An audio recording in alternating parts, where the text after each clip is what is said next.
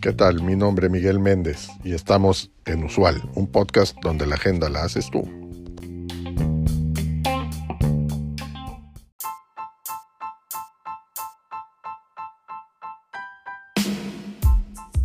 La mayoría de las personas solo entienden el karma cuando vemos a una mala persona obtener el mal que le corresponde por sus malos actos.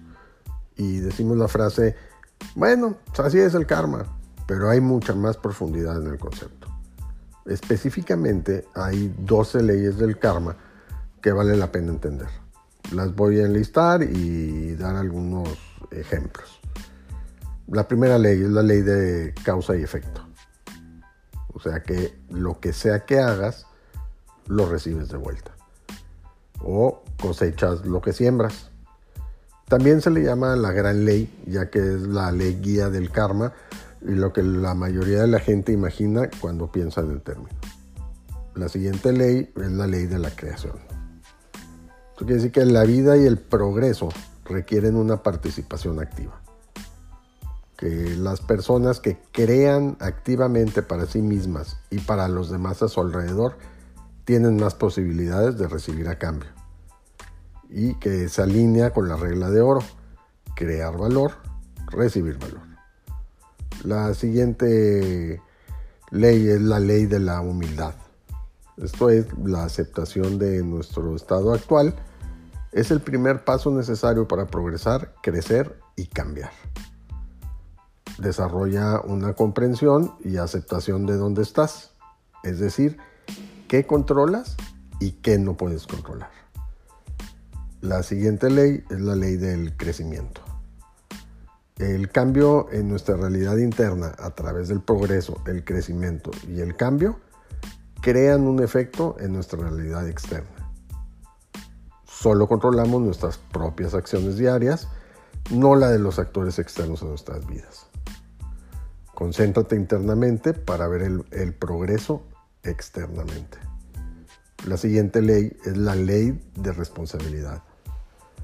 Asume la responsabilidad de tu vida.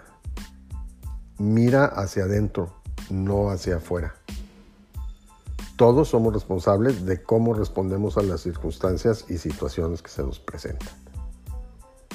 La siguiente ley es la ley de conexión. Todo en tu vida está conectado de alguna manera o forma. Todas tus acciones del pasado han impactado tu presente y todas, todas tus acciones en el presente impactarán tu futuro. La siguiente ley es la ley del enfoque. La mente solo es capaz de enfocarse profundamente en una sola cosa a la vez. Siempre trata de centrarte en un solo punto en caso de duda, haz que ese enfoque sea positivo. La multitarea es imposible. Sigue la ley de dar y la hospitalidad. Cuando se les pida que den, den generosamente y sin reservas. Si tenemos buena fortuna, debemos caminar el camino y dar desinteresadamente a aquellos que no pueden.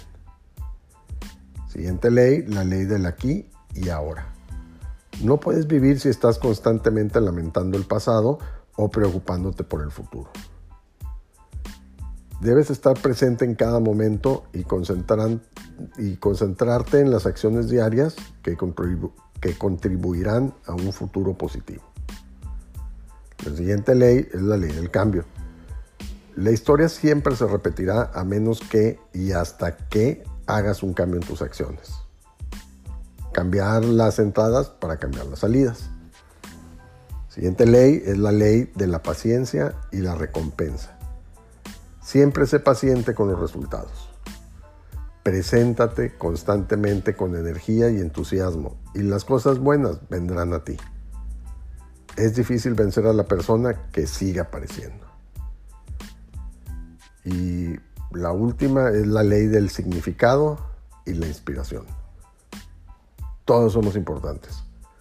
Nunca dejes que nadie te diga lo contrario.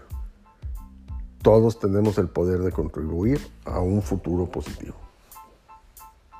Estas son las 12 leyes del karma interiorízalas, interiorízalas, discúlpame, e invitarás a más, a más positividad, crecimiento y suerte en tu vida. Este es un, tweet de Sahib Bloom. En el cuerpo del episodio te dejo la liga.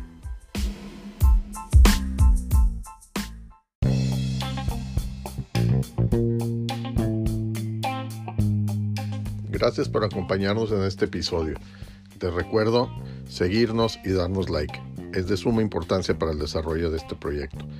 Así como también te pido que nos dejes tu mensaje de voz en el cuerpo de este podcast con el tema que quieras que tratemos en los siguientes episodios o que nos envíes un mensaje directo en nuestro Twitter arroba usual un podcast. Hasta la próxima.